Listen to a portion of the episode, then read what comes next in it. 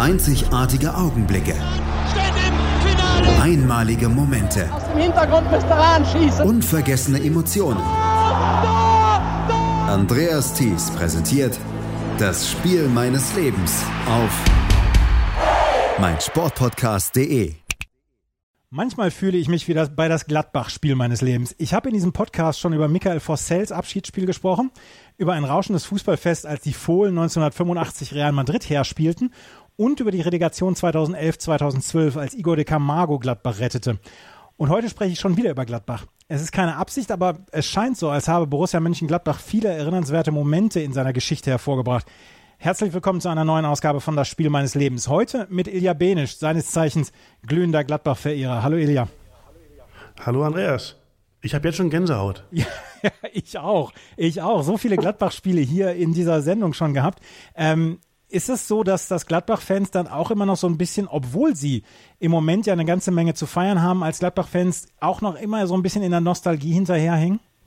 Ja, und es hat ja jeder seine eigene Nostalgie. Also es gibt ja die älteren Kollegen, äh, keine Ahnung, unter äh, Journalistenkollegen ist das dann vielleicht Peter Ahrens, äh, Stefan Hermanns oder so, die ich jetzt kenne, die natürlich noch äh, die 70er irgendwie mitbekommen haben, zumindest die Ausläufer davon, also wirklich ein Erfolg. Und bei mir ist es eine andere Nostalgie, äh, die teilweise bis in die zweite Liga hineinreicht und dann da in äh, die ersten Tage, die erste Amtszeit von Hans Meyer, das aber auch eine wunderschöne Zeit war. Ja, ähm, wie bist du eigentlich Gladbach-Fan geworden? Also wer hat es verbrochen, dass du jetzt heutzutage den, ähm, den Gladbachern hinterherhängst und hinterher fährst, wie wir dann ja auch gleich noch drüber äh, sprechen werden? Ja. Also verbrochen ist natürlich eine Frechheit in dem Zusammenhang, aber das ist eine ganz eindeutige Antwort immerhin. Hans-Jörg Kriens, der beste Fußballer aller Zeiten, das muss man wissen an dieser Stelle, und auch der schönste Mann aller Zeiten.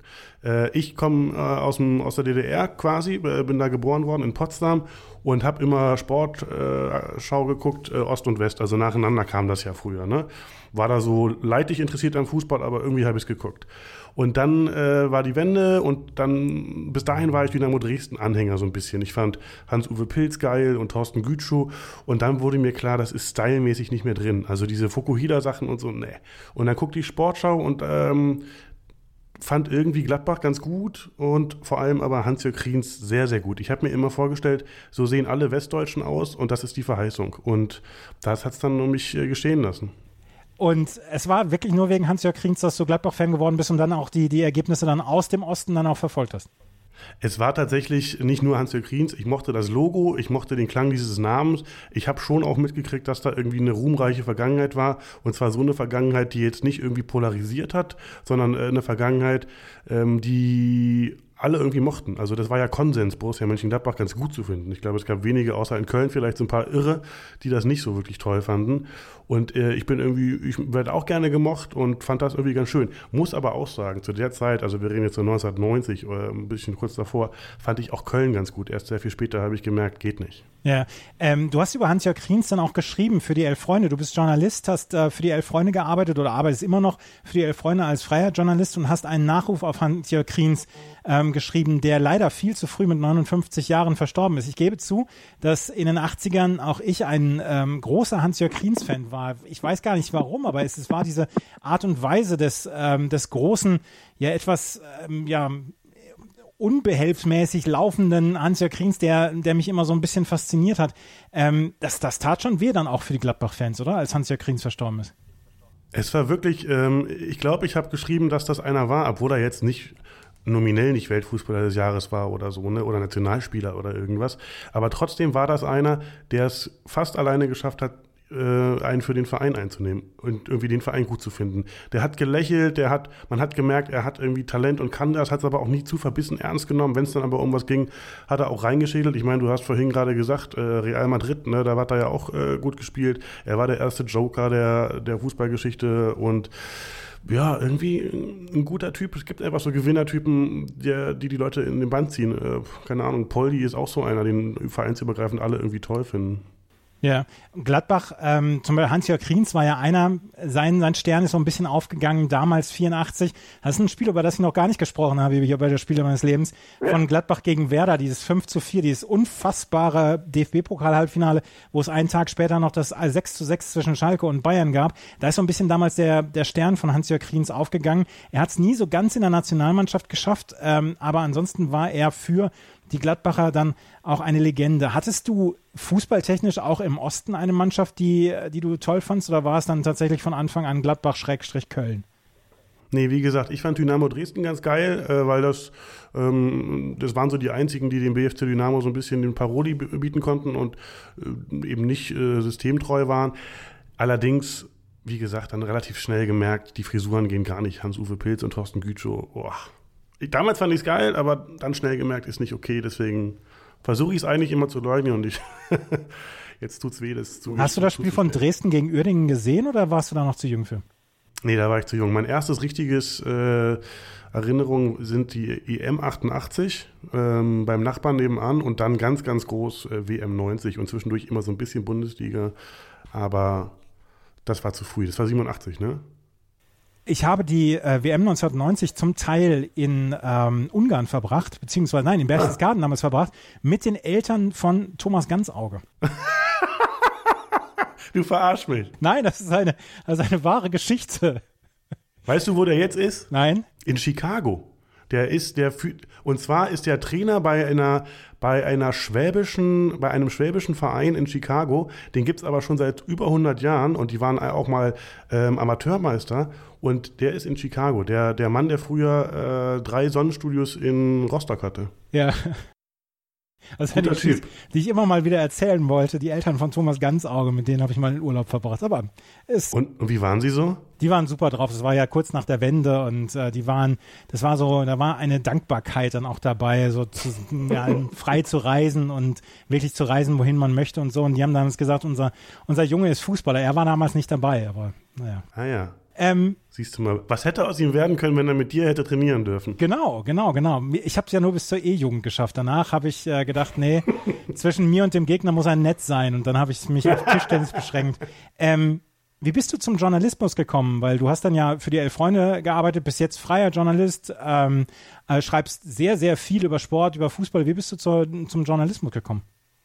Äh, purer Zufall. Ich wusste nie, was ich machen sollte und habe dann sehr viele dubiose Jobs gemacht, bis ich irgendwann im späten Alter von 33 beschlossen habe, jetzt versuchst du es mal, auch wenn du schon 33 bist, mit einem Praktikum bei Elf Freunde, die ich immer cool fand.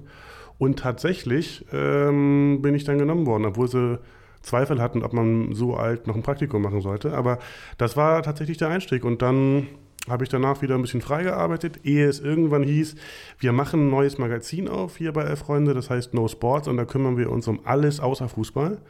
Und da haben sie mich gefragt, ob ich da mitmache als Redakteur und da hatte ich mega Bock drauf, weil ich bin zwar riesen Fußballfan, finde aber tatsächlich, eine Sportschau sollte eine Sportschau sein und keine Fußballschau. Und es äh, findet viel zu wenig Sport statt, also neben dem Fußball. Ne? Ein ja. bisschen Handball, Eishockey, Basketball, aber alles andere, alles Wunderbare. Ich meine, als ich jung war, war in der Sportschau gab es noch äh, Radball oder sowas oder auch mal Speedway-Berichte für fünf Minuten. Wie toll war das denn? Und das wollten wir endlich wieder machen und zwar in der gleichen Art und Weise wie Elf Freunde. Und damit haben sie mich dann gekriegt. Da habe ich mich dann äh, auch anstellen lassen müssen, weil äh, sonst mit Scheinselbstständigkeit und so Leider, leider, leider war die Welt nicht bereit für No Sports. Und nach zehn Ausgaben war Schluss und dann hieß es, ja, bleibt doch bei Freunde. Und dann habe ich äh, da die Online-Redaktion übernommen, die zu leiten. Ich bin, ähm, darüber, darüber können wir gerne sprechen, weil ich war Abonnent der No Sports und ich war ein ganz ah, großer Fan der No Sports. Du warst das. Ja, ja, genau, ich war das, ja. Ich war ein großer Fan der No Sports und ich ähm, hatte, hatte gehofft, dass dieses Magazin Erfolg hat und dass dieses Magazin wirklich einen Durchbruch hat. Und halt nach zehn Ausgaben, als dann, dann die Nachricht kam, ähm, ja, wir werden es nicht weitermachen, weil, wie du sagst, die Welt ist noch nicht bereit für so ein Sportmagazin. Da war ich dann auch traurig. Es, es fehlt mhm. leider immer noch so ein Magazin. Der Kicker macht es zum Beispiel auch nur auf den hintersten Seiten, dass sie über anderen Sport berichten als über Fußball. Heißt halt auch mhm. Kicker. Die elf Freunde nach wie vor nur Fußball. Dieses reine Sportmagazin, wo, wo wirklich über alles berichtet wird, hat scheinbar keine Chance, weil die Leute, wenn sie etwas lesen, wenn sie etwas konsumieren wollen über einen Sport, dann sind es meistens äh, Spezialisten beziehungsweise Leute, die sich nur ja. über einen Sport informieren wollen. Das ist aber vielleicht auch das Problem. Also man muss sagen, ich glaube, Sokrates äh, versucht es auch ein bisschen. Äh, die sind aber spielen im Prinzip keine Rolle, muss man leider auch sagen. Auch zu Recht teilweise. Die große, große Frage ist, und da kann ich dich ja jetzt mal fragen, als jemand, äh, der Leser war, ähm, ob es nicht das genau das Problem ist, dass wenn du interessiert bist am Basketball, dann kaufst du dir halt die Five und wenn du interessiert bist am ähm, Fußball, kaufst du dir Kicker und Freunde und immer so weiter. Es gibt ja für jeden Markt, bis zum Angeln gibt es ja Fachmagazine. Und dann habe ich mich irgendwann gefragt, also neben natürlich dem sperrigen Titel, der viele einfach nicht, den viele einfach nicht verstanden haben. Ne? Das habe ich immer wieder gemerkt bei Anfragen, die ich gestellt habe als Redakteur und Autor. Den haben viele nicht verstanden, den Witz haben viele nicht verstanden. Äh, neben Fehlern im, im Verlagswesen, die gemacht wurden, da will ich jetzt gar nicht zu sehr ins Detail gehen, ist immer auch die Frage, derjenige, der sich für Basketball interessiert, liest er dann eine Titelstory über Dennis äh, Schröder äh, in Atlanta, bei der er jetzt nicht so wahnsinnig viel lernt. Und hatte er dann aber genug Interesse, um auf dem gleichen Level von Tiefe über Eishockey, Tischtennis und ähm, Minigolf zu lesen. Und am Ende wahrscheinlich nicht. Ja, wahrscheinlich bin, ich, bin ich, wahrscheinlich bin ich ja wirklich ja, der Einzige. der einzige Abonnent und, und der, der ähm, sich dafür äh, interessiert. Ich bin, ich bin nun wirklich einer, der sich für alle, für jeden Sport interessiert. Und ich mag es, über, über viele Sportarten in irgendeiner Weise informiert zu sein. Das ist nie auf einem Niveau von, von absoluten Top-Experten, Tennis jetzt mal ausgenommen, mhm. da würde ich mich dann auch eher als Experten bezeichnen, aber bei ganz vielen Sportarten habe ich ein solides Basiswissen, ich kann mich unterhalten, ich kann diesen ich kann diesen ähm, Fahrstuhl, äh, diesen Fahrstuhl-Smalltalk kann ich machen über jede Sportart eigentlich. Und das waren so, so Geschichten bei der No Sports. Du hast sie angesprochen, diese Minigolf-Geschichte fand ich zum Beispiel total faszinierend und, und habe ich total gerne gelesen, weil ich da dann über, über andere ähm, Sachen dann auch nochmal informiert worden bin. Aber vielleicht ist die Gruppe derer, die fast alles schauen und auch für über fast alles informiert werden wollen, vielleicht ist die wirklich sehr, sehr klein. Da sind nochmal zwei Sachen. Also, wir, reden jetzt gar nicht mehr über Fußball und über mein Spiel des Lebens, aber ich finde das wahnsinnig interessant und deswegen äh, schneid es ruhig raus nachher, aber das sage ich jetzt noch schnell. Erstens, die Minigolf-Geschichte habe ich ja geschrieben. Da hatte ich noch Stress mit meiner Freundin, die auch Journalistin ist und eine sehr viel bessere als ich, die mir noch erzählt hat, ich hätte viel mehr über diese ganzen Nerdfakten reden müssen, wie viele Bälle das eigentlich sind, die die benutzen. Fun Fact: 200 Bälle hatten Minigolfer mit dabei ungefähr. Und warum die jetzt welchen auswählen und so, das hätte ich viel mehr machen müssen. Ich fand sowas auch gut. Ähm, und die zwei Sachen, die ich eigentlich erzählen wollte, ist Punkt 1. Wenn du dir überlegst, es spielt Fußball, Länderspiel auf RTL, Deutschland gegen Absurdistan. Die treten an, Sonntag 2015, parallel läuft der Tatort, das Schlachtschiff des deutschen Fernsehens. Und trotzdem schalten 11 Millionen Leute ein. Ich verrate jetzt nicht die Verkaufszahlen von 11 Freunde, aber man kann sich vorstellen, dass es nicht 11 Millionen sind, sondern ein absoluter Bruchteil davon. Das heißt, die Transform, die, diese, wie immer man den Begriff jetzt nennt, diese, ähm, der Transfer dessen von Leuten, die haben so ein Fahrstuhlinteresse daran und gucken es mal und Leute, die wirklich was kaufen und lesen, das ist schon ein krasser Verlust. Und das Zweite ist, da verrate ich jetzt, glaube ich, nicht zu viel. Es ging auch so ein bisschen, so ein kleiner Riss durch diese kleine Redaktion von No Sports. Die einen haben gesagt, wir brauchen Stars und die anderen haben gesagt, wir brauchen Geschichten. Ich war der, der sagte, wir brauchen mehr Geschichten, mehr Abseits, mehr Minigolf und so weiter. Und es ist eher nicht so interessant zu gucken, oh, wir haben ja einen der drei größten Stars im deutschen Eishockey, den kennt im Zweifel sonst keiner, da ist die Geschichte immer wertvoller. Das hat auch so ein bisschen uns aufgehalten, glaube ich. Aber ich glaube, wie man es dreht und wendet, ist generell ja auch im, im, im, Printmarkt, im Magazinmarkt einfach schwer. Und ein Versuch war es wert. Chef Köster war am Ende nicht besonders sentimental. Das ist, äh, war für mich auch irgendwie ein Vorbild zu sagen, ey, wir haben es versucht. Ja, so what? Ja, passt ja. Und, und ähm, wenn man es nicht vers versucht und hinterher sich denkt, Mensch, hätten wir es mal gemacht, ist ja auch doof. Aber lass uns dann nochmal ja. über die Elf Freunde sprechen und über deine Zeit bei der Elf Freunde. Ein Text, den ich habe äh, letztens mir ähm, dieses Elf Freunde, dieses große Elf Freunde Buch geholt. Und ein Text, den ich sehr, sehr gerne gelesen habe, war der Text ähm, über deinen dein Ausflug als Telekom-T-Teil. Den habe ich, den habe ich sehr genossen, diesen Text. Und ähm, ich habe mir diese Frage dann auch gestellt. Ich habe diese elf Freunde irgendwann nicht mehr im Abo gehabt und habe, bin über diesen Artikel bin ich dann in der 20 Jahre Ausgabe gestolpert. Ähm, erzähl noch mal einmal gerade kurz, wie bist du auf die Idee gekommen und wie ist es dann am Ende abgelaufen? Nicht zu viel verraten, damit die Leute dann auch noch das elf Freunde ja. Buch kaufen. Es ist erstaunlich, weil man sieht das ja immer Woche für Woche. Also ich habe so eine, ich habe so ein äh, so eine Stammkneipe, wenn ich Konferenz gucke, mittlerweile gucke ich die halt da und dann sitzt man da und irgendwann, es war ein Spiel gegen Hoffenheim, Bayern gegen Hoffenheim, ähm, gucke ich da hin und sehe sie, diese, dieses Telekom-T in der Allianz Arena, sehe es wahrscheinlich zum fünf Milliardsten Mal und denke mir, wer sitzt da eigentlich? Und wie kommt man da ran? Und wie ist das? Plötzlich, aus dem Nix so, ne? Und dann ähm, habe ich die Telekom angerufen und die Telekom, auch das ist, glaube ich, nicht zu viel verraten, ist ein langjähriger, guter Partner von Elf Freunde und die haben sofort gesagt, machen wir. Hinterher waren sie, glaube ich, nur so semi-glücklich, aber ähm, sie haben es sofort ermöglicht. Und dann bin ich da hingefahren zum absoluten Topspiel damals, kurz vor Weihnachten, Bayern München gegen RB Leipzig in der Allianz Arena und war dann Teil dieses Telekom-Tees mit weißem Poncho, weißer Mütze und äh, ja, was ich jetzt noch weiter verraten soll, kannst du mir sagen. Nee, du sollst gar nichts weiter verraten. Wie gesagt, in der, im Jahresbuch 20 Jahre, elf Freunde ist dieser Artikel mit drin. Man kann ihn auch online lesen, das muss ich dann dazu sagen. Aber ähm, lest ihn ruhig, das ist ein sehr, sehr schöner Text über dieses Telekom-T. Und du darfst verraten, dass man als Telekom-T-Teil dann auch zur Toilette gehen darf. ja, eigentlich ja nicht, aber es, ist, es ist sehr, sehr kompliziert, die Sache mit dem Harndrang, wenn man im Telekom-T sitzt. Ich kann vielleicht noch verraten, äh, das steht gar nicht im Text, aber ich weiß ja, dass mein Kollege Stefan Ürsfeld auch schon mal über sein Spiel seines Lebens geredet hat hier. Ist das korrekt? Stefan Ürsfeld hat ja auch schon drüber gesprochen. Der ist nämlich äh, der, der, der Einstieg in diesen Text, weil es kommt, der, der Text beginnt mit einer SMS von einem Kumpel äh, die so viel besagt wie, lass die Schultern nicht so hängen. Und dann sage ich, das ist der Poncho. Und er sagt, glaube ich nicht. und das äh, war Stefan Ürsfeld, diese SMS. Sehr schön. Stefan Ürsfeld, ähm, der für ESPN unter anderem schreibt und hier auch über das Spiel seines Lebens gesprochen hat. Es war ein Dortmund-Spiel, wo er, wo er fantastische Leute kennengelernt hat. Das gar nicht das sportliche Ereignis an sich für ihn das Spiel des Lebens war, sondern das Drumherum. Das haben wir dann ja auch sehr selten. Aber wir sprechen jetzt gleich über das Spiel des Lebens von Ilja Benisch. Das war nämlich ein Auswärtsspiel am 32. Spieltag von Borussia Mönchengladbach bei Energie Cottbus. Es war ein Abstiegsgipfel und es war unbedingt notwendig, dass die Gladbacher dieses Spiel gewinnen, unmöglich, beziehungsweise punkten sollten sie auf jeden Fall. Und dann kam in der 90. Minute Dante, von dem wir immer noch nicht zu 100 Prozent wissen, wie er denn ausgesprochen wird. Ob Dante oder Dansch oder wie auch immer. Das ist auch völlig egal. Wir sprechen auf jeden Fall gleich über das Spiel des Lebens von Ilja Benisch hier bei meinsportpodcast.de.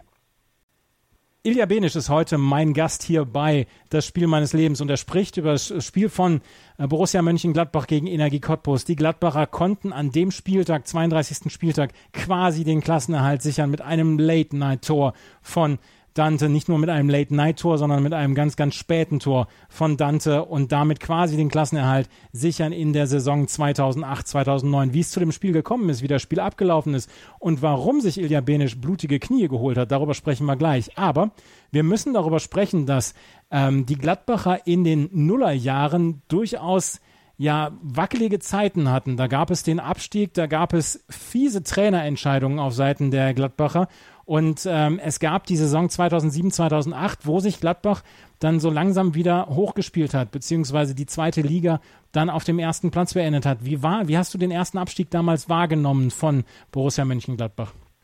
Also der erste Abstieg ist ja ein bisschen weiter vor gewesen, glaube ich. Äh, das war eine absolute Katastrophe. Da war ich noch äh, jung und unverbraucht und dachte, das, der erste Abstieg, das darf nicht sein. Das ist äh, ein ewiger Makel und so. Ähm, war auch schrecklich, aber dann habe ich gelernt, dass es nach jedem Tal auch irgendwann wieder bergauf geht und wenn auch nur seicht. Und dass das dann eben mindestens genauso schön ist, wie es vorher schlimm war. Und äh, das war auch die Phase, wo ich dann angefangen habe, irgendwie viel auswärts zu fahren. Also mein allererstes Auswärtsspiel mit Borussia Mönchengladbach war das zweite Spiel von Hans Meyer 1999 im September auf St. Pauli. Ähm, 2 zu 0 gewonnen. Es war ein großes, großes Fest. Und da waren wir aber, glaube ich, immer noch auf den Abstiegsrängen der zweiten Liga. Und trotzdem dachte ich, geil, 99 war der erste Abstieg. Genau. Genau. Und dann kam Hans Meyer und mit Hans Meyer kam eine großartige Zeit. Ähm, und Hans Meyer ist ja bis heute so, so ein Held geblieben, auch bei dir. Ja, absolut. Äh, also dieser Witz, ne, auch wenn er sich irgendwann, es ist ja immer das Gleiche im Leben. Da kommt Thomas Müller zum ersten Mal auf die, auf die äh, Bühne des Weltfußballs und man denkt sich, ah Mensch, super Typ, lustig und so. Oder Mats Hummels denkt man sich, boah, sieht toll aus, ist smart und so. Und irgendwann, weil einfach immer alles zu viel ist, geht es dir auf den Geist. Und irgendwann denkst du, oh, ist jetzt auch mal gut. Und das geht mir, ging mir selbst mit Hans Meyer so. Nun war Hans Meyer auch noch Kolumnist bei äh, Freunde und da gab es dann immer dieses, gehen Sie davon aus und so. Und irgendwann war das alles ein bisschen totgeritten, aber er bleibt natürlich ein ähm, großartiger Typ. Äh, ich habe ähm, gerade diese Woche ein Podcast-Gespräch gehabt mit Sven Regner, dem Sänger von Element of Crime, der mal bei Freunden ein Interview hatte mit Hans Meyer, weil Hans Meyer nämlich Element of Crime-Fan ist.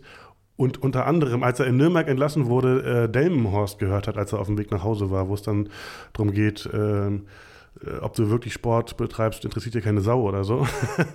Jedenfalls, dass, dass ein Trainer das alles sein kann, also ein Element of Crime-Fan, gewitzt, ironische Distanz, irgendwie souverän. Man hat ja auch gedacht, so, okay, der hat die Welt gesehen, der hat den Osten, bei Karl Zeiss hat er irgendwie alles gewonnen, dann war er in Holland erfolgreich, der kam ja mit, mit über 50 zu Gladbach, der musste uns nichts mehr beweisen und sich selber schon mal gar nicht. Und dann hat das irgendwie gewirkt. Ich fand das beeindruckend, diese Souveränität. Ich finde sie nach wie vor beeindruckend und ja, ich kann völlig verstehen, was du sagst, dass sich das zwischendurch so ein bisschen abnutzt, dieser Witz und dass er unbedingt mit jedem Satz in einem Interview nochmal so ein, ja. so ein, so, so ein Mutterwitz mit reinbringen muss, wo man denkt, ja, Hans, reicht dann jetzt auch. Das kann ich absolut verstehen. Aber was ich äh, finde, er hat sich in den letzten Jahren ein bisschen rarer gemacht und wenn dann die Auftritte kommen, finde ich dann es wieder erfrischend. Und ähm, er hat ja auch bei, er hat ja bei Nürnberg noch eine großartige Zeit gehabt und bei Gladbach dann ja auch diese großartige Zeit gehabt. Aber in der Saison 2006, 2007, wo der zweite Abstieg dann kam, da mhm. gab es dann unter Jos Lukai äh, zwei Siege und vier Unentschieden aus den verbliebenen 15 Spielen und dann äh, stieg die Borussia damals als Tabellenletzter ab mit Jos Luhukai. Ähm, das war dann so eine Zeit, da kam Dick Advokat vorher. Das war noch so eine Zeit des Suchens bei Borussia Mönchengladbach, wo man gedacht hat, ah, da trifft nicht jede Personalentscheidung. Nee, äh, ganz und gar nicht. Da waren wir das Kaufhaus des Westens. Aber man darf nicht vergessen, dass es sich in dem Moment, wo all diese Spieler kamen und all diese Trainer kamen, natürlich immer nach ah, jetzt, das passt jetzt, das ist jetzt der Richtige. Ich meine, Dick Advokat war ein Riesenname. Und dann kam Craig Moore zum Beispiel oder Jörg Böhme oder dann kam Christian Ziege und Giovanna Elber. Dass Giovanna Elber im Prinzip nur noch ein halbes Bein hatte, wussten wir natürlich nicht, als er aus Lyon kam. Aber in, es ist das Tolle am Fußball ist ja, und gerade auch in der Zeit, wo Internet vielleicht noch nicht so groß war und noch nicht alles so durchexerziert war, du hast jeden Sommer aufs Neue, hast du gedacht, jetzt wird's. Du hast die Fantasie beflügeln lassen und hast dir gedacht, boah, Geil, das wird, das wird was. Dick Advokat, alter Schwede. Wesley Song haben wir geholt, der in Belgien alles oder in Holland auch alles kurz und klein gebombt hat. Ich dachte natürlich sofort äh, zur deutschen Meisterschaft, ne? Oder so.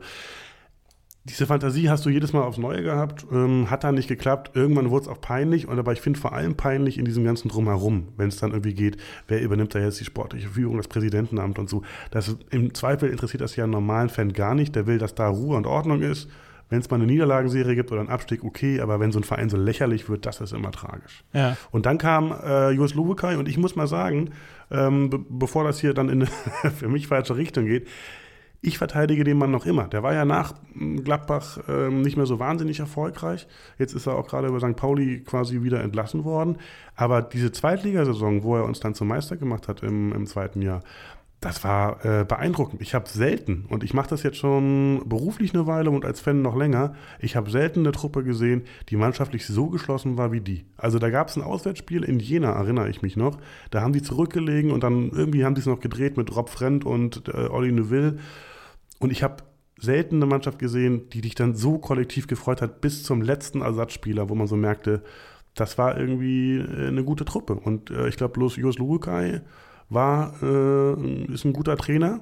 Ist halt bitter, dass Marcel Njeng irgendwann aufgehört hat, weil ohne den geht es offensichtlich nicht für ihn. Ja, ja. Ja, die letzten Jahre waren eher weniger erfolgreich für Jos Lukai.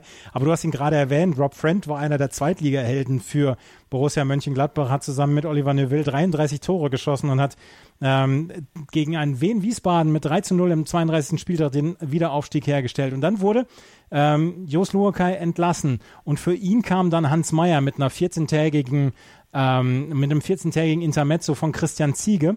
Und dann kam Hans Meyer und den Posten des Sportdirektors übernahm damals Max Eberl. Und man möchte heute, nach zwölf Jahren, möchte man zurückschauen und sagen, Alter, der, der die Entscheidung damals getroffen hat, Max Eberl zum Sportdirektor zu machen, dem möchte man doch ganz, ganz kräftig die Hand schütteln, oder?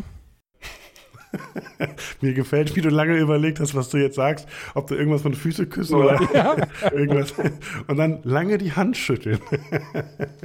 ja, dem möchte man äh, auf jeden Fall alles Gute für sein weiteres Leben und auch das Leben nach dem Tod wünschen. Ähm, es gab ja damals dann diese Anfeindungen von Boris, äh, Berti Fuchs zum Beispiel, der sagte, der ist wahrscheinlich einfach zufällig zum richtigen Zeitpunkt mit dem Fahrrad vorbeigefahren und so. Man hat ihm das nicht so richtig zugetraut, aber klar, Ich glaube, äh, da habe ich jetzt keine besonders große Borussia-Brille auf, wenn ich sage, äh, Max Eberl ist einer der top äh, prägenden Managerfiguren der letzten äh, 10, 15 Jahre in der Bundesliga. Ja, also wer außer, wer außer Max Eberl, vielleicht noch Michael Zorg, außer, außerhalb des Bayern-Kosmos, hat so einen guten Job gemacht in den letzten zwölf mhm. Jahren. Das, äh, also Max Eberl, ich bin kein, ich bin kein Gladbach-Fan, aber äh, Max Eberl, äh, darum beneide ich Gladbach quasi jeden Tag dass er diesen Job übernommen hat und dass er die in dieser Souveränität seit zwölf Jahren macht und dass er unpopuläre Entscheidungen getroffen hat, zum Beispiel ähm, sich von äh, Dieter Hacking zu trennen, ähm, mit Marco Rose einen neuen Trainer zu verpflichten, der ja eher so ein bisschen als der, als der Taktik-Nerd verschrien wird, dass er wirklich Dinge tut, die vielleicht auf den ersten Blick unpopulär erscheinen, aber am Ende hat sich bislang in den letzten zwölf Jahren fast alles ausgezahlt. Und Gladbach nach ähm, diversen Zweitliga-Intermezzo steht ja heute so gut da wie, wie vielleicht noch nie. Das stimmt. Wobei ich eine Sache sagen muss, ähm, und ich mache es fast ungern, weil Friedhelm Funke in letzter Zeit sich meiner Meinung nach zu oft geäußert hat. Er hatte ja sich eigentlich in Düsseldorf so einen Coolness-Faktor erarbeitet, den man ihm gar nicht mehr zugetraut hatte. Jetzt in letzter Zeit sagt er sehr oft das. Aber er hat auch was zu Gladbach gesagt und er hat gesagt, man darf da nicht vergessen, wer da noch alles drumherum. Also Hans Meyer, wie gesagt, ähm, im Präsidium, Rainer Bonhoff im Präsidium. Ähm, und dann gibt es einen Präsidenten, Rolf Königs, und da sagt Friedhelm Funkel, und er hatte recht, es hat mich, hat mich überzeugt, viele wissen wahrscheinlich gar nicht, wer, wer, der Präsident von Borussia Mönchengladbach ist. Und das ist eine krasse Auszeichnung. Ähm, und die können da einfach alle so ruhig miteinander arbeiten. Dieser Königs hat das irgendwie alles gut gemacht. Dann gibt es noch äh, einen Schippers, der irgendwie Finanzvorstand ist und so. Ja, also das Drumherum im Team auch funktioniert, glaube ich, ganz gut und es ist kein, kein, äh, keine One-Man-Show von Max Eber, aber den Teil, den er macht, und der ist ja nun mal auch öffentlichkeitswirksam, den macht er überragend. Ja, absolut. Und ähm, wie gesagt, Gladbach hat sich im Moment so als vierte, fünfte Kraft in Deutschland etabliert und hinter den beiden Großkopferten plus RB Leipzig sind sie so ein bisschen im Moment best of the rest und das ist ja eine Leistung, die ja, die man nicht hoch genug bewerten darf. Aber wir müssen wieder auf die etwas unrühmlicheren Zeiten von Borussia Mönchengladbach damals in der Saison 2008, 2009 zu sprechen kommen.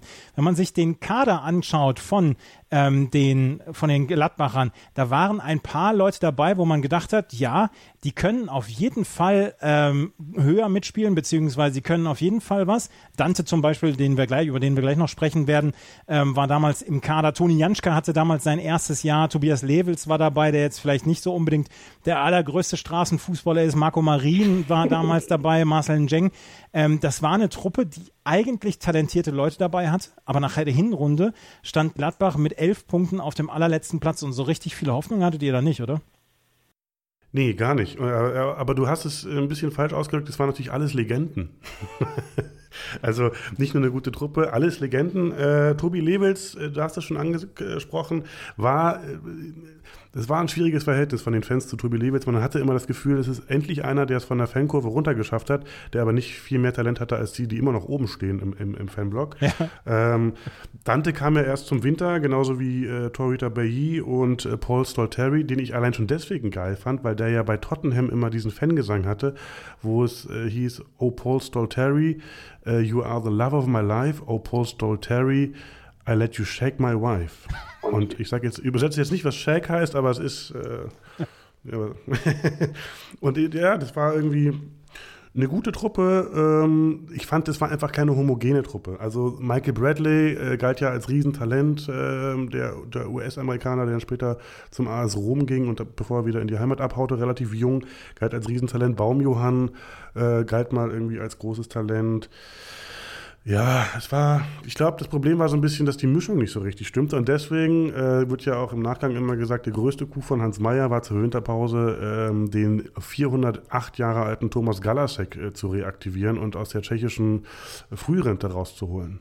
Es waren ein paar andere Legenden noch dabei. Sumaila Kulibali zum Beispiel. Rob Friend hatte ja noch weiter gespielt, aber der hat so ein bisschen das Tirode-Problem dann ja auch gehabt. Für die zweite Liga fast zu gut, für die erste Liga hat es nicht ganz gereicht, oder? So, so ein bisschen ähm, man hat ja immer mal wieder Spieler gehabt in den letzten 40, 50 Jahren, die in der zweiten Bundesliga alles kaputt gebombt haben mhm. und dann in der ersten Liga ähm, dann gewogen und für zu leicht befunden wurden. Karim Mattenmur zum Beispiel hat damals auch gespielt. Roberto Colauti hat ähm, da gespielt. Also eigentlich eine Legendenelf. Sag ich doch. Aber bei Rob Friend ist es so, ehrlich gesagt, vom Talent her ist er, glaube ich, nicht mal äh, zu gut für die zweite Liga, sondern halt da so Mittelfeld. Der Typ, der bei uns der Terodde war, war immer Sascha Rösler. Sascha Rösler hat ja immer in der zweiten Liga getroffen und wenn es dann hochging, wurde es immer ein bisschen dünne. Das ist ein Phänomen, was es offensichtlich gibt, was ich nie verstanden habe und ich glaube, nie verstehen werde, aber ist so, ne? Obwohl, Rufen Hennings, hätte ich zum Beispiel gedacht, ist auch ein äh, Terodde oder ein Rösler. Wie viele Saisontore hat er jetzt gemacht? 15 oder so? Das hat mich überrascht. Hat mich auch überrascht. Rufen Hennings war ähm, einer, der dann auch ähm, ja, in der ersten Liga dann überzeugen konnte. Terodde leider nicht in der ersten Liga. Ich, ihm hätte es ja zum Beispiel gegönnt, dass er noch eine richtig gute Erstligasaison dranhängt bei den Kölnern, aber das war, dem war nicht so. Auf jeden Fall, Borussia Mönchengladbach stand nach dem 17. Spieltag auf Platz 18 mit elf Punkten. Ähm, Bochum war damals Tabellen 17. hatte nur das um sechs Tore bessere Torverhältnis äh, auch elf Punkte. Energie Cottbus auf Platz 16, Karlsruhe auf 15, Bielefeld auf 14, Hannover auf 13. Das war alles keine so richtig berühmte Saison für alle Vereine dort. Aber Gladbach als Neuling kam so gar nicht aus dem aus der Hufe. Ähm, hattest du dich nach der Hinrunde, kannst du das heute noch sagen, dass du dich nach der Hinrunde eigentlich schon wieder von der ersten Liga verabschiedet hattest? Nee, weil Hans Meyer ja zurückkam. Also ja, es gab tatsächlich dieses absurde Gefühl von äh, Hans macht es schon. Und auch als dann die Ergebnisse, also er war ja kein, kein Handaufleger in der Saison, ganz und gar nicht. Es, äh, zog sich ja die ganze Zeit, blieb man unten drin. Es gab nicht eine, wirklich so eine Serie und so.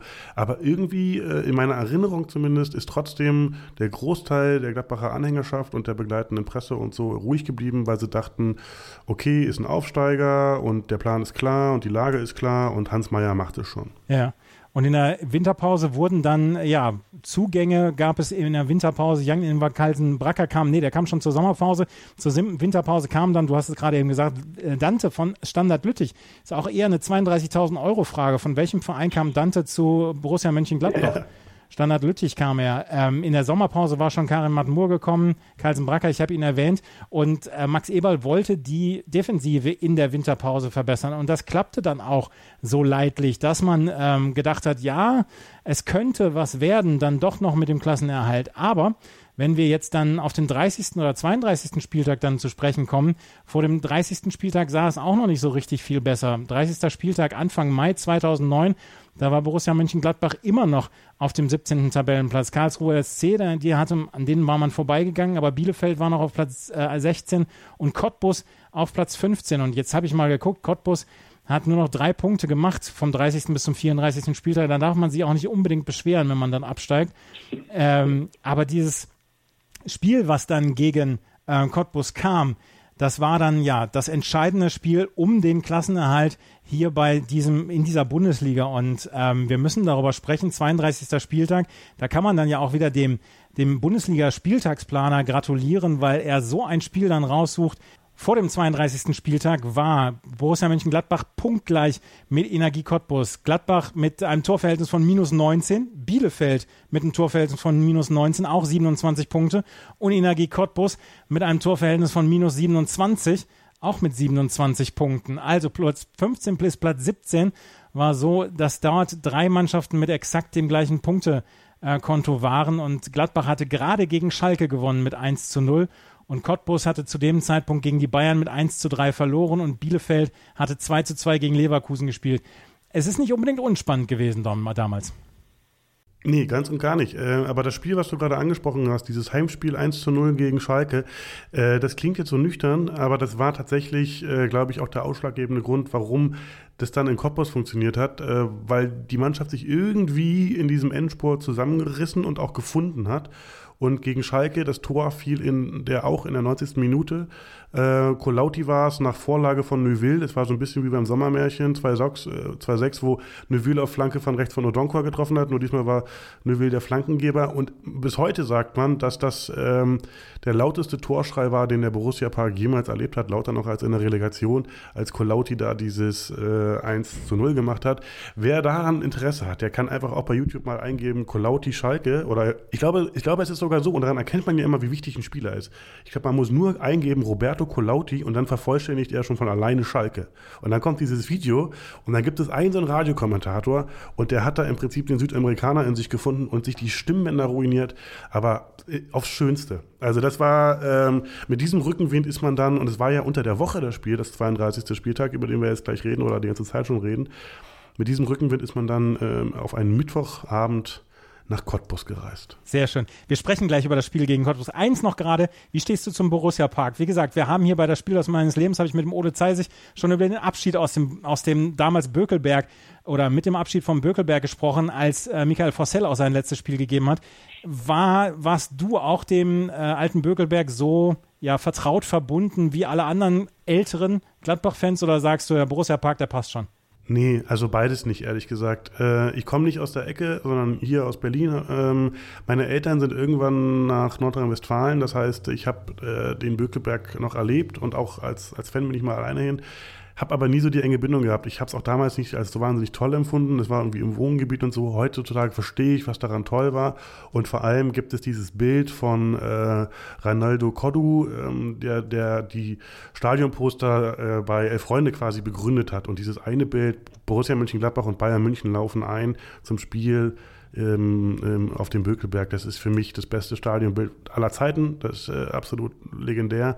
Und da ahnt man, was das alles sein kann. Diese Enge und die ganzen Geschichten. Manolo auf dem Zaun und der Stadionsprecher, der dann sagt hier, äh, ob im Norden, Süden, Westen, hm, Mädchen sind die Besten und so. Das ist ja alles, äh, alles fantastisch. Der Borussia Park ist halt, äh, ja, wie sie halt alle sind. Ne? Ich meine, du kannst mir nichts erzählen, dass das irgendwie jetzt besonders schön wäre oder was. Es ist einfach ein funktional. Es steht neben einer Müllverbrennungsanlage. Das finde ich irgendwie auch immer bezeichnend. Ähm, ich finde, ein bisschen mehr Farbe kann dahin. Da ist zwar drumherum, sind zwar diese riesigen Fotos von der Jahrhundertelf. Und da gibt es jetzt mittlerweile so eine, so eine Raute im Rasen und die machen das schon alle schön, aber es ist ein bisschen steril. Also ich glaube aber auch, dass du das halt außerhalb von der Stadt niemals so schön hinkriegen wirst wie Stadien innerhalb der Stadt. Also und deswegen wahrscheinlich äh, bleibt Bochum das schönste Stadion aller der ganzen Bundesrepublik. Ja, da, da, stimme ich dir sogar zu. Wie das Spiel abgelaufen ist, an einem Mittwochabend damals ähm, in der Bundesliga, 32. Spieltag zwischen Cottbus und Gladbach, wie, die, wie der Kicker danach titelte, Dantes Peak. Darüber sprechen wir gleich hier über das Spiel meines Lebens mit Ilja Benisch und dem Spiel von Cottbus gegen Gladbach am 32. Spieltag der Bundesliga 2008-2009. Ilja Benisch ist heute mein Gast und er spricht über Gladbachs Auswärtsspiel bei Energie Cottbus und es einem 1 zu 0 in der 90. Minute. Bevor wir über das Spiel sprechen, müssen wir natürlich darüber sprechen, wie du hingekommen bist, wie das Spiel abgelaufen ist. Bist du ein Auswärtsfahrer, beziehungsweise bist du einer, der häufig auswärts mit Gladbach fährt oder hast du hier die Situation genutzt, äh, Berlin, Cottbus, das ist nicht so weit entfernt? Ja, also jetzt gar nicht mehr, muss ich sagen. Äh, das verbietet ein bisschen das Alter und vor allem aber auch der Beruf. Aber damals war das so meine Hochphase und äh, das ist auch, auch ein Grund. Also nicht der einzige, aber auch ein Grund, warum das für mich so eines der Spiele meines Lebens ist oder eben das Spiel meines Lebens, weil ich hatte damals, ähm, wir hatten hier so eine Art Fanclub gegründet und zwar nach dem Abstieg tatsächlich. Nach dem Abstieg aus der Bundesliga bin ich dann zum ersten Mal in so eine Kneipe gegangen hier in Berlin. Ähm, und habe so mit anderen versucht, Fußball zu gucken. Da haben sich so langsam so ein paar Gladbacher eingefunden und irgendwie wurde daraus ein Fanclub.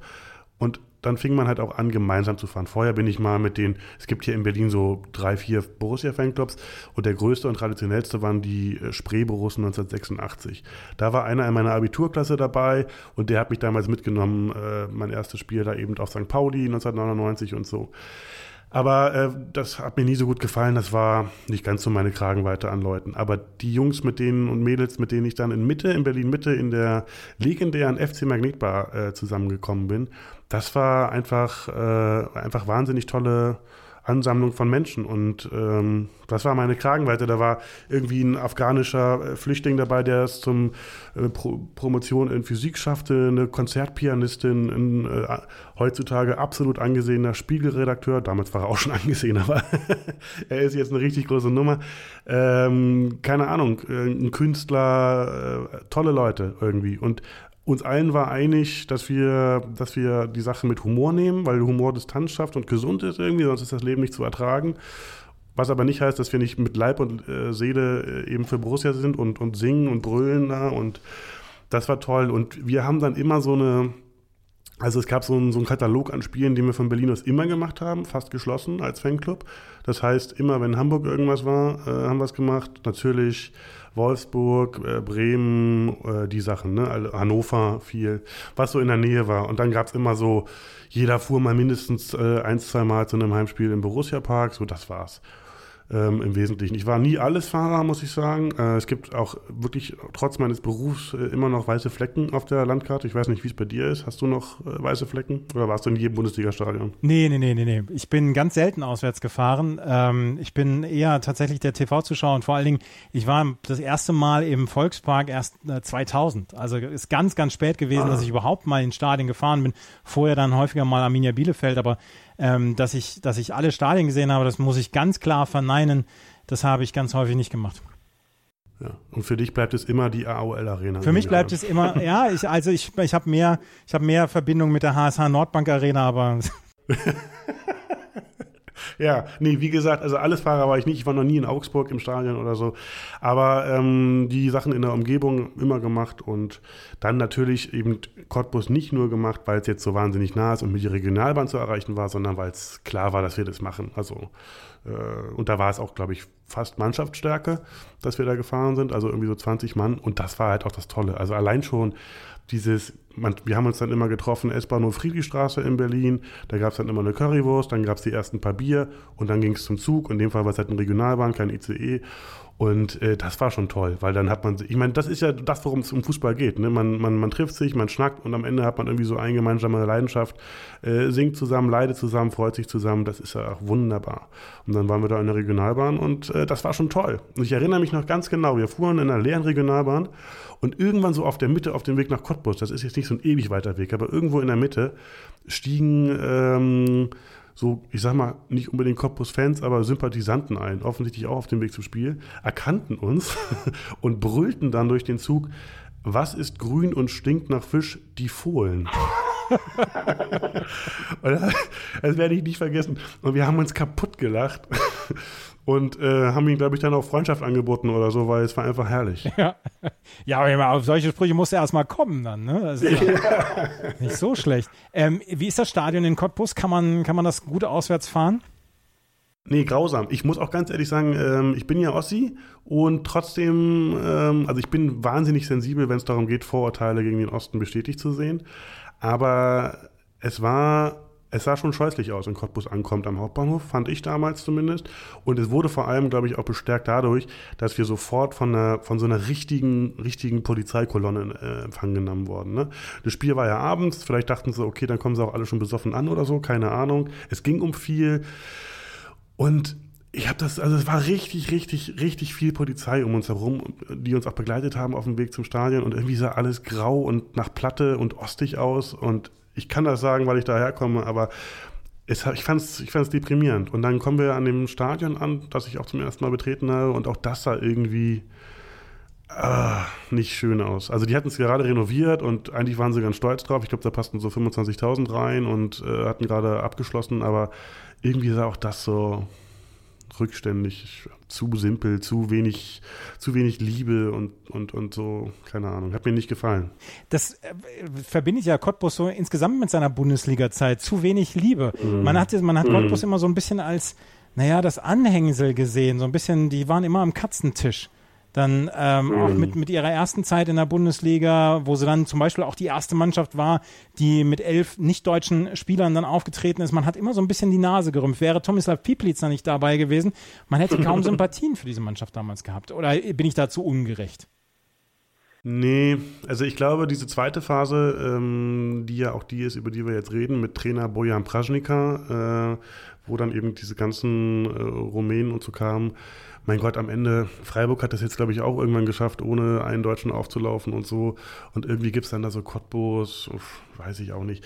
Äh, schwierig auch in, in diesen Zeiten in, in, dieser Richtung irgendwas äh, zu empfinden, geschweige denn zu sagen. Aber es war tatsächlich immer, weil die, glaube ich, auch dieses Image selber gepflegt haben, dass die so ungewollt hochkamen. Ne? Und im Prinzip die Aufstiegsmannschaft von vor 20 Jahren jetzt oder was mit Ede Geier damals, das war ja auch so Ede Geier war ja auch ein Gescheiterter. Also der war äh, Ex-Nationaltrainer der DDR, Riesenerfolgscoach bei Dynamo Dresden und dann wollten sie ihn irgendwie nicht mehr nach der Wende und dann musste er zum Regionalligisten Cottbus und da eigen, mit eigenen Händen irgendwie wirklich jeden Stein umdrehen und weil es halt einfach ähm, bei aller persönlichen Verfehlung als Stasi-Mitarbeiter ein fantastischer Trainer ist natürlich, auch ein wahnsinniger, aber ein fantastischer Trainer, hat er es dann halt geschafft, zusammen mit irgendwie anderen Verrückten, die da irgendwie äh, Sparkasse Cottbus ausgeplündert haben und das dann auch finanzieren konnten.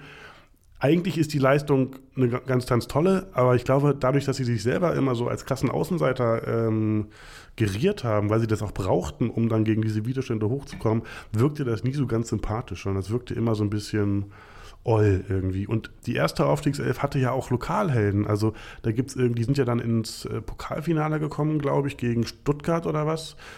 Da gab es dann so Detlef Irrgang oder so, ne? So Typen, die halt irgendwie auch aus der Ecke kamen, die ihr Leben lang da gespielt haben.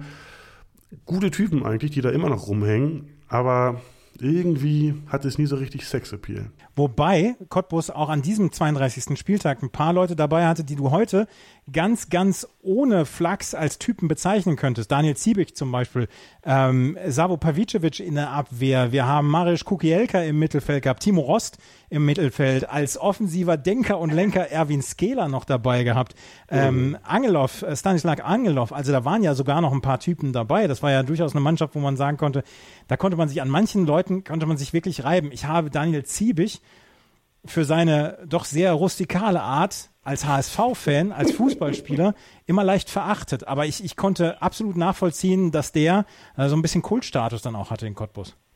Ich habe eine große Schwäche für Linksfüßer, deswegen ist Daniel Ziebig bei mir sowieso. Und der hat auch einen guten Namen, finde ich. Ich bin nicht so ein Fan von so lautmalerischen Namen. Das ist ein guter, brillanter Name, Linksfuß. Also den fand ich immer geil.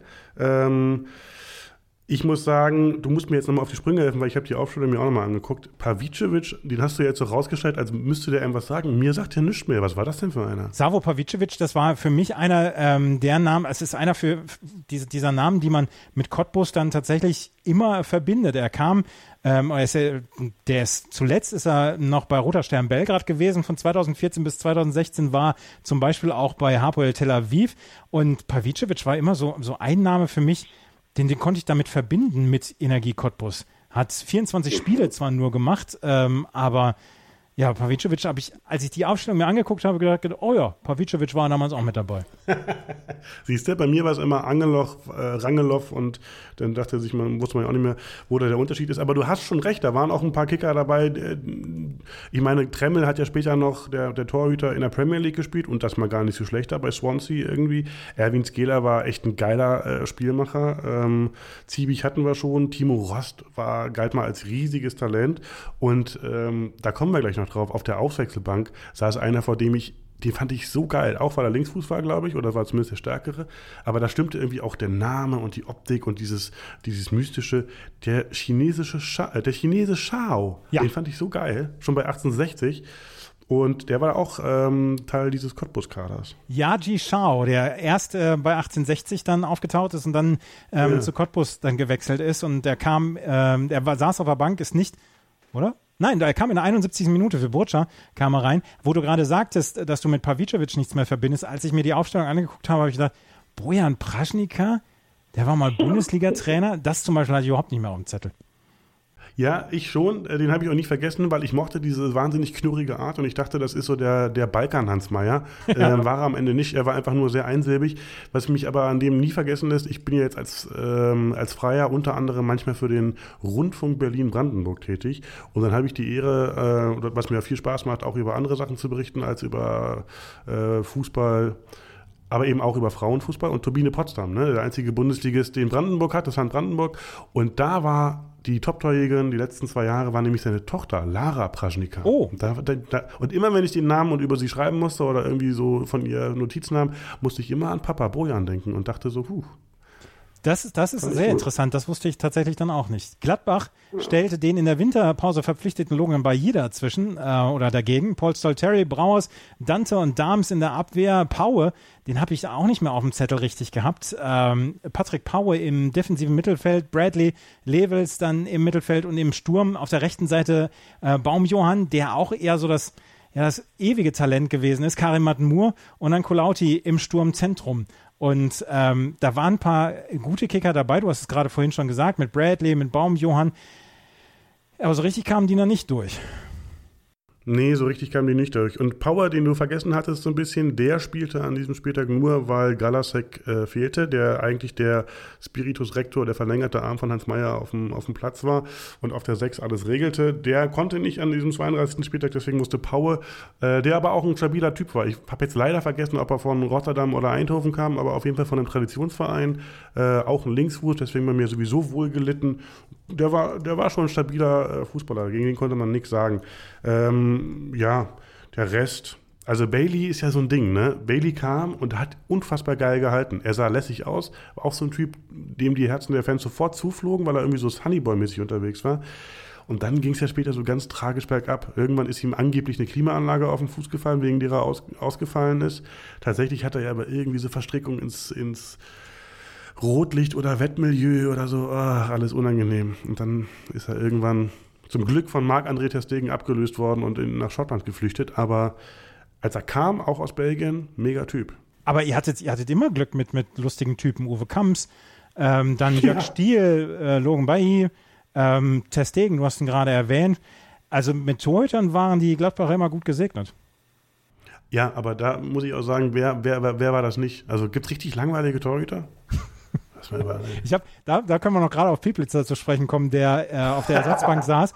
Auch, glaube ich, in der Elf Freunde stand es mal über den Kicker-Manager, wo äh, einer geschrieben hat, im Tor immer der beste oder der, der günstigste Torhüter, der nicht Pieplitzer heißt. Das ist eine, das ist eine Formulierung, die ich niemals vergessen werde. Beim Kicker-Manager immer den günstigsten Torhüter nehmen, der nicht Pieplitzer heißt. Ja, obwohl er ja eigentlich auch ein guter Torhüter war. Und, hab Fun Fact, über den musste ich nämlich äh, neulich auch was schreiben. Piplica äh, war ähm, zumindest in Cottbus der erste Spieler, der zwei Autogrammkarten gleichzeitig hatte. Und zwar, damit die Fans die Wahl hatten, mit welcher Frisur sie ihren Piplica haben wollten. Was für ein geiler Typ. Ja, also Piplitzer, er hat die Liga auf jeden Fall absolut bereichert und er ist, er wird auch in 50 Jahren noch genannt werden, wenn es darum geht, eines der schönsten Eigentore der, der Geschichte ge, gemacht zu haben. Wir sprechen gar nicht so viel über das Spiel, weil das Spiel nicht so richtig viel hergibt. Und ich möchte da dann auch noch einmal gerade ähm, den Kicker oder kicker.de zitieren. Die Spielnote 4,5. Und ähm, als Beschreibung gab's, da gab der Kicker dazu ähm, zu geben oder gab der zu bedenken, vor der Pause eine fürchterliche Partie nach dem Wechsel, zumindest mit einigen Lichtblicken. Ja, das stimmt, glaube ich. Kannst du dem viel hinzufügen? Äh, nee, wirklich gar nicht. Ähm, es ist ja dann irgendwann, irgendwann beschließt du ja im Fanblog stehend, ähm, das wird nichts mehr, also widmen wir uns noch ausgiebiger dem Bierkonsum. Ja. Und daran kann ich mich erinnern. Und ich erinnere mich an ein sehr gutes Gespräch mit äh, dem vorhin schon äh, angerissenen Spiegelredakteur ähm, über Journalismus und so. Das weiß ich noch. Da lief das Spiel sogar, glaube ich, in den letzten Minuten der ersten Halbzeit. Es war wirklich gruselig, aber es wurde besser. Ja, es wurde besser mit der zweiten Halbzeit. In der zweiten Halbzeit konnten sich dann beide Partien oder beide Mannschaften dann auch so ein bisschen darauf einigen, ja, wir müssen etwas dann ja auch gegen den Abstieg tun, wenn wir hier in irgendeiner Weise die Klasse halten wollten. Schiedsrichter übrigens, Fun Fact noch nebenher, Florian Mayer. Und äh, über ihn titelte der Kicker damals der beste Mann auf dem Platz mit sicherer Spielführung und guter Zweikampfbewertung ohne großen Fehler. Seine Assistentin Christian, eine, seine Assistenten Christian Dingert, Carsten Kardach, der vierte Offizielle René Hammer. Ach, in der zweiten Halbzeit gab es, wie gesagt, äh, dann ein paar Chancen, dann auch für die, ähm, für die Gladbacher und auch für die Cottbusser. Und wie gesagt, der Kicker hat getitelt Dantes Peak. Es dauerte bis zur 90. Minute, bis dann endlich dann die Situation kam, die zum Tor führte. Zu dem Zeitpunkt hast du dich dann schon auf das Unentschieden eingestellt und gedacht, ja, die Punkte müssen wir noch woanders holen? Ähm, nee, also als die Ecke kam, irgendwie äh, kann Verklärung sein, aber irgendwie kein Witz. War da was in der Luft? Es gab vorher noch so eine Situation, also ich habe jetzt auch mal nachgelesen, ne, weil es ja eine Weile her ist. Es gab so eine Phase irgendwie zwischen äh, 50. und 65. Da hatten beide Mannschaften so zwei Halbchancen jeweils. Bisschen kläglich, danach veräppte das ein bisschen und man dachte sich, na gut, dann machen sie halt einen Unentschieden. Dann kam der besagte äh, Schau, hatte so, ein, so einen Sololauf plötzlich auf ähm, Torhüter Bayit, das weiß ich noch ganz genau, weil der lief quasi von uns im Gästeblock weg äh, in die Ferne und in die Ferne, es wurde irgendwie, es tat weh, ihn weglaufen zu sehen und kam irgendwie niemand hinterher. Und ich dachte, ach du Scheiße, das ist es jetzt. Und das habe ich noch ganz genau im, im Körper, in meinem, in meinem Muskel- und Trauergedächtnis, diesen Lauf von äh, Schau. Aber den hat er dann auch äh, verbaselt. Der Mann ist sich treu geblieben. Aber dann diese Ecke, ne? Marco Marin eingewechselt für, habe ich vergessen, aber Marco Marin, der kleine Zauber, deutsche Mini-Messi, mit dieser Ecke und vorher war irgendwie, es ging so ein Rauen äh, durch den Gästeblock. Vielleicht äh, geht das immer durch den Gästeblock, wenn du in der 90. Äh, nochmal eine Ecke hast, aber auf jeden Fall auch da und es lag wirklich was, es klingt bescheuert, aber es lag wirklich was in der Luft und ich erinnere mich noch ganz genau, dass dieser Ball so ewig in der Luft war und ich finde, ich weiß nicht, ob das immer so ist, dass man, dass gerade Ecken und Standards, wenn man sie am Fernsehen sieht, dann wirken sie ja oft einfach wie haben Zucht drauf und so. Aber im Leibhaftigen, äh, als Zuschauer im Stadion, hat man so das Gefühl, boah, der hängt jetzt aber in der Luft, der Ball. Das dauert ja ewig irgendwie. Hat ja, ja es, es, zieht einem, es, es, zieht ja auch das ganze Leben an einem vorbei bei so einer Ecke, die ja so ja. dann auch existenzsichernd dann ist, dann im Nachhinein. Ja, na, es war eher so, weil, weil du warst ja sicher. Also du hast das Gefühl, okay, das ist jetzt irgendwie die letzte Aktion im Spiel. Äh, wir mobilisieren uns alle nochmal, machen uns alle nochmal gerade. Wir können jetzt im Prinzip nichts mehr verlieren. Vor dem Spiel hieß es, wer verliert, hat es im Abstieg richtig schwer. Gewinnen wäre schön, aber auf jeden Fall darfst du halt nicht verlieren. So, und dann bist du, hast du dieses grausame Spiel irgendwie 90 Minuten lang überstanden. Die Wahrscheinlichkeit, dass du verlierst, tendierte so langsam gegen null und du hast jetzt nochmal die Chance. Und dann ja, dann baust du natürlich darauf, weil du dir deine 100.000 Spielfilme schon 100.000 Mal ausgemalt hast, wie jetzt das große Happy End abläuft. Äh, deswegen machst du dich gerade, äh, die Synapsen sind auf Alarm geschaltet, äh, die Hormone klopfen schon an den Ausgang, wollen nur noch raus. Und dann liegt dieser Ball da in der Luft in der Cottbusser Nacht irgendwie um 21.50 Uhr oder so an dem Mittwochabend. Und dann schädelt Dante dieses Ding rein. Und dann äh, erinnere ich mich nur noch an sehr, sehr, sehr äh, viele laute, äh, meistens Männerstimmen, die, glaube ich, so glücklich geschrien haben wie noch nie in ihrem Leben zuvor und danach und äh, erinnerte mich, wie ich drei ähm, Etagen tiefer flog mit meinem Körper und irgendwie ungünstig aufkam und so, aber vor allem natürlich ein Glück pur, pure Ekstase. Und es war direkt vor dem Gästeblock das Tor, ja? Also Marco Marin hatte die Ecke vor dem Gästeblock, ja. Ähm, Marco Marin hatte die Ecke geschossen. Er war übrigens für Baumjohann ins Spiel gekommen und ah, hatte ja. in dieser 91. Minute die Ecke reingebracht und Dante ähm, köpfte dann das Tor und ähm, ich kann so wenig selber über das Spiel erzählen, weil ich in den Weiten des Internets keinen drei Minuten Bericht über dieses Spiel gefunden habe. Ähm, es gibt nur zig Videos von dieser Ecke. Und das ist das Einzige, was ich von diesem Spiel gesehen habe. Deswegen bin ich auf deine Erzählungen dann ja auch angewiesen, was dieses Spiel anging. Ansonsten kann ich immer so ein bisschen was dazu sagen. Aber es gibt nur diese, diese Bilder von der Ecke und dann dieser grenzenlose Jubel in dem, im Gästeblock. Und da möchte ich dann auch nochmal eine Geschichte dann erzählen, ein paar Jahre vorher, als dann auch ähm, Gladbach gegen den Abstieg gespielt hat. Da haben sie gegen den HSV gespielt.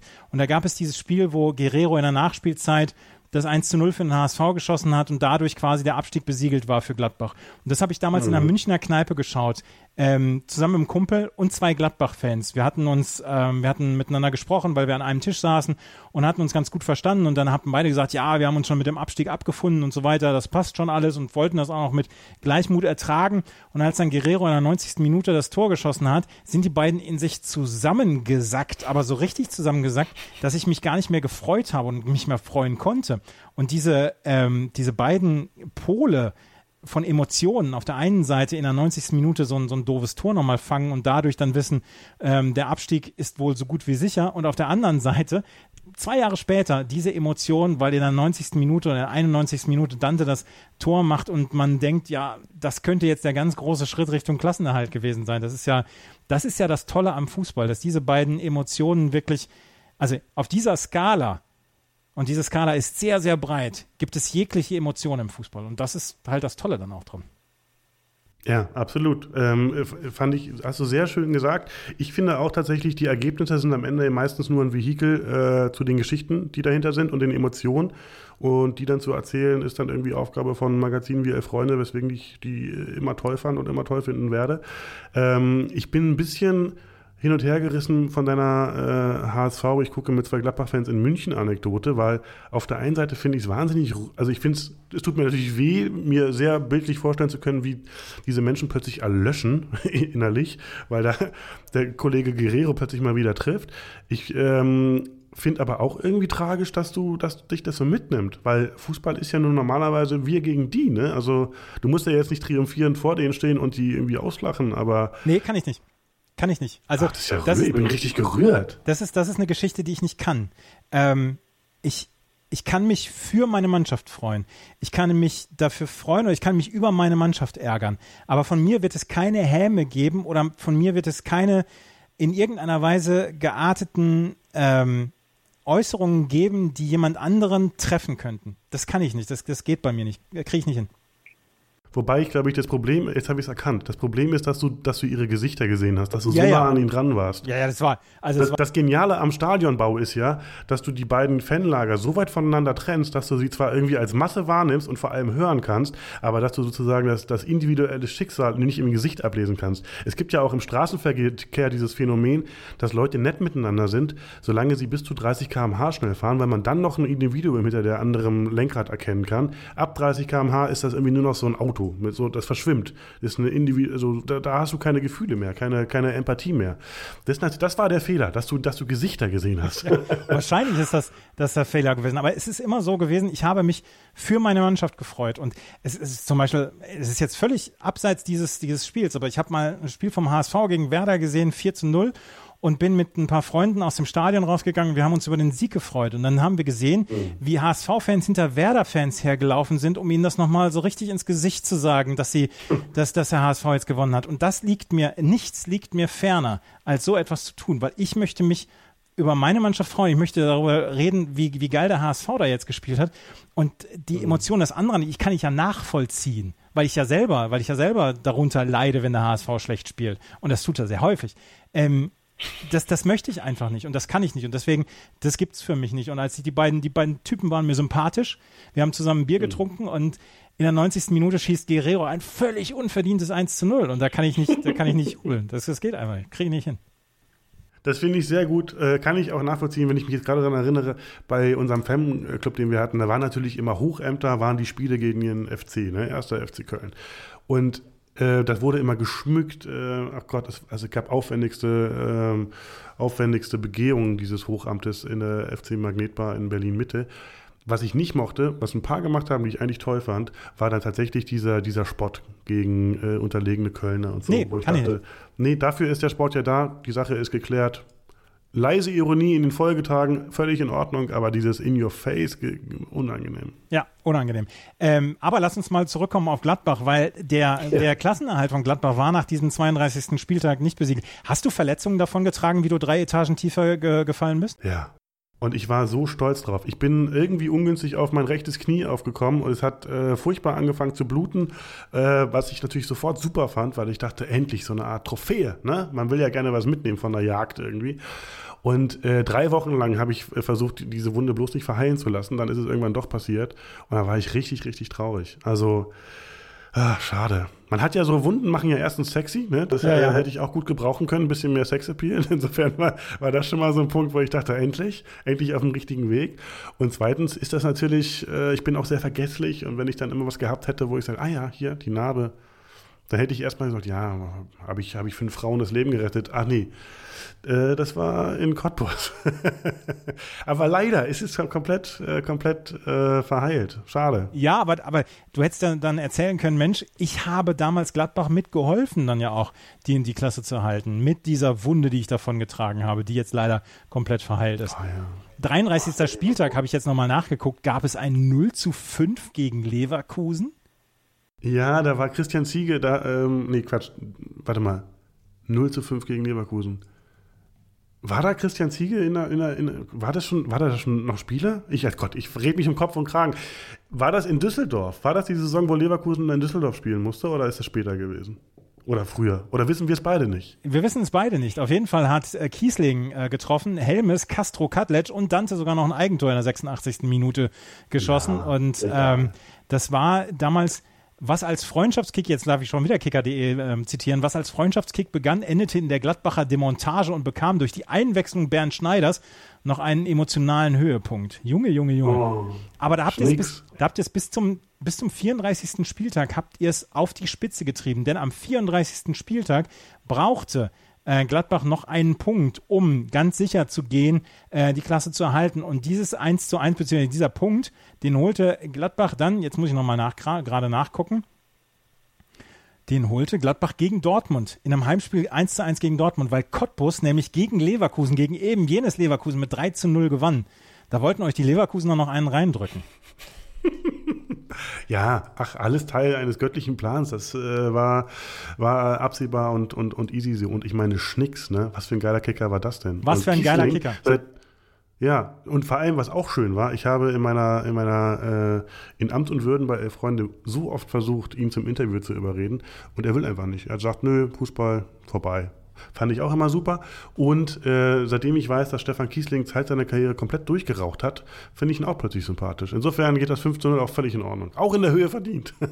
Wenn Bernd Schneider damals im Finale 2002 nicht den Pfosten ja. getroffen hätte, sondern das Tor, wäre Deutschland 2002 mit den größten Rumpelfußballern Weltmeister geworden.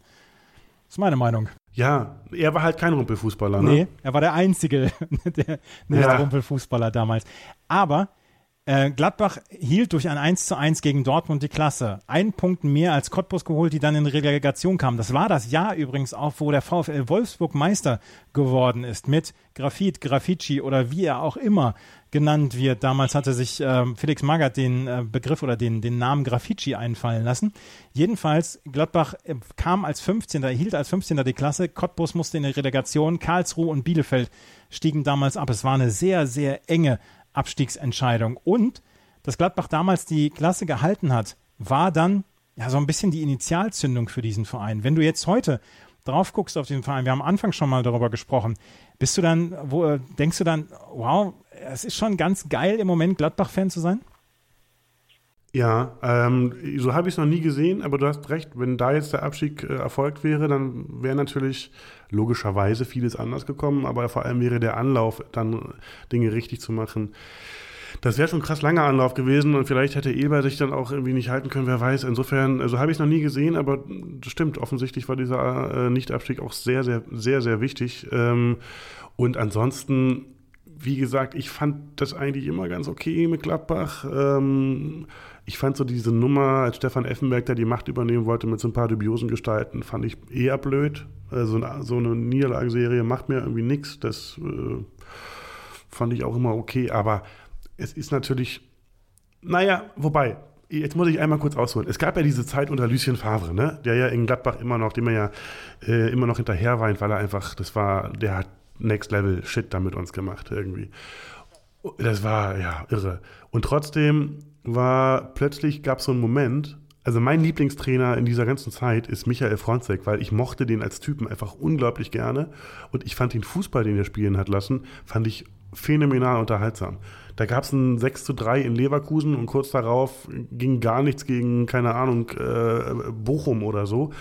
Äh, da gab es Spiele, da hast du dich über einen Einwurf gefreut, dass der mal geklappt hat. Aber irgendwie war das immer unterhaltsam. Ich mochte den wirklich wahnsinnig gerne. Und dann hat man da verloren und dann ist man aus der Kneipe gekommen oder aus dem Stadion und hat sich geschworen, aber nächste Woche. Und hat sich irgendwie überlegt, das muss dann besser werden und das wird dann besser und der Gegner und bla bla bla. Und dann kam Lucien Favre und plötzlich war Erfolg da, der wirklich also in dieser Konstanz und Hülle und Fülle schon lange nicht mehr äh, in Mönchengladbach äh, sich hat blicken lassen. Und plötzlich ging man nach dem Spiel raus, was man so auf typischer Favre-Manier irgendwie 1-0 gewonnen hat ähm, und dachte sich, oh, nächste Woche haben wir was zu verlieren. Und das war irgendwie ein doofes Gefühl, muss ich sagen. Ja. Plötzlich, plötzlich war man so, dachte man so, ja, jetzt kann es ja richtig was werden und da hatte man irgendwie, hatte man irgendwie Angst. Ich meine, am Ende hat es äh, zu sensationellen Höhenflügen gereicht und die, dieser etwas sich selbst im Weg stehende Verein hat es dann in die Champions League geschafft, dank Lucien Favre und Max Eberl. Aber das Gefühl war ein anderes. Also es war nicht mehr so ganz unbeschwert, muss ich sagen. Das ist, ähm, ja, das ist so ein bisschen, wenn man so die nächste Stufe erreicht hat, hat man Angst vor dem, was dann auch dann kommen kann. Man erhält sich auf man, man erhält sich auf einem Level und denkt sich, das passt schon erstmal alles und dann irgendwann kommt man auf so eine Stufe, wo man denkt, hm, jetzt könnte es ja wirklich mal zu größeren Weihen reichen und ähm, ja. ja, und auf einmal wird man nervös. Da kann ich gut nachvollziehen. Ja.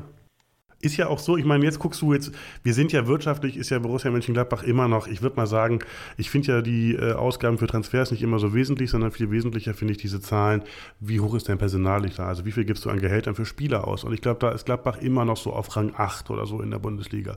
So auf Augenhöhe mit Frankfurt vielleicht und auf jeden Fall äh, gibt es dann sieben Vereine, die deutlich mehr drin haben.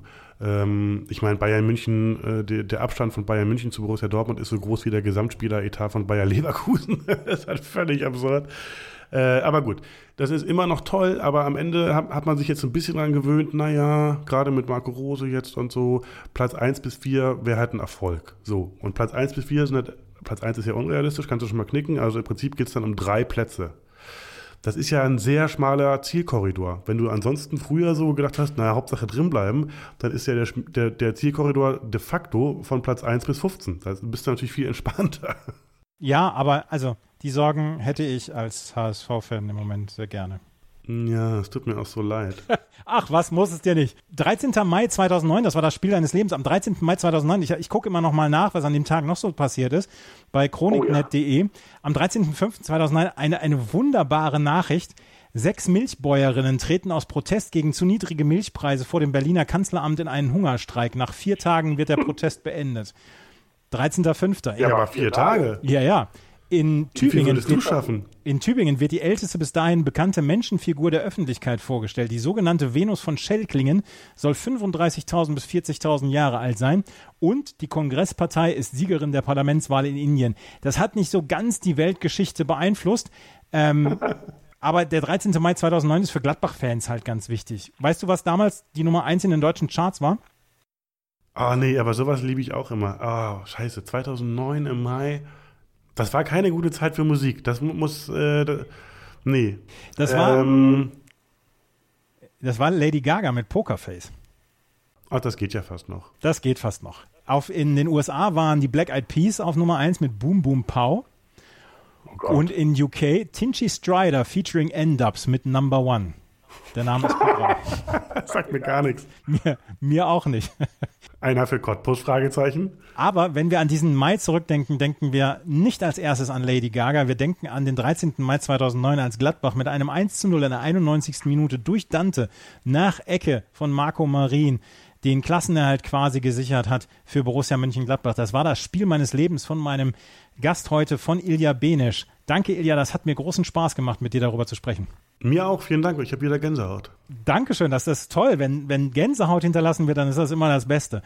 Wenn ihr ein Spiel eures Lebens habt, worüber ihr sprechen wollt, und es ist völlig egal, welche Sportart, und wir können auch zum fünften Mal über Gladbach sprechen, weil wir haben noch ein paar Spiele in der Gladbacher Historie, dann schreibt mich an, dann schreibt mein Sportpodcast.de an. Wir sprechen gerne darüber. Wie gesagt, jede Sportart, jedes Ereignis, wir können gerne darüber sprechen. Das war die neue Ausgabe. Wenn euch das gefällt, was ich hier mache, freue ich mich über Bewertungen und Rezensionen bei iTunes. Vielen Dank fürs Zuhören. Bis zum nächsten Mal. Auf Wiederhören. Einzigartige Augenblicke.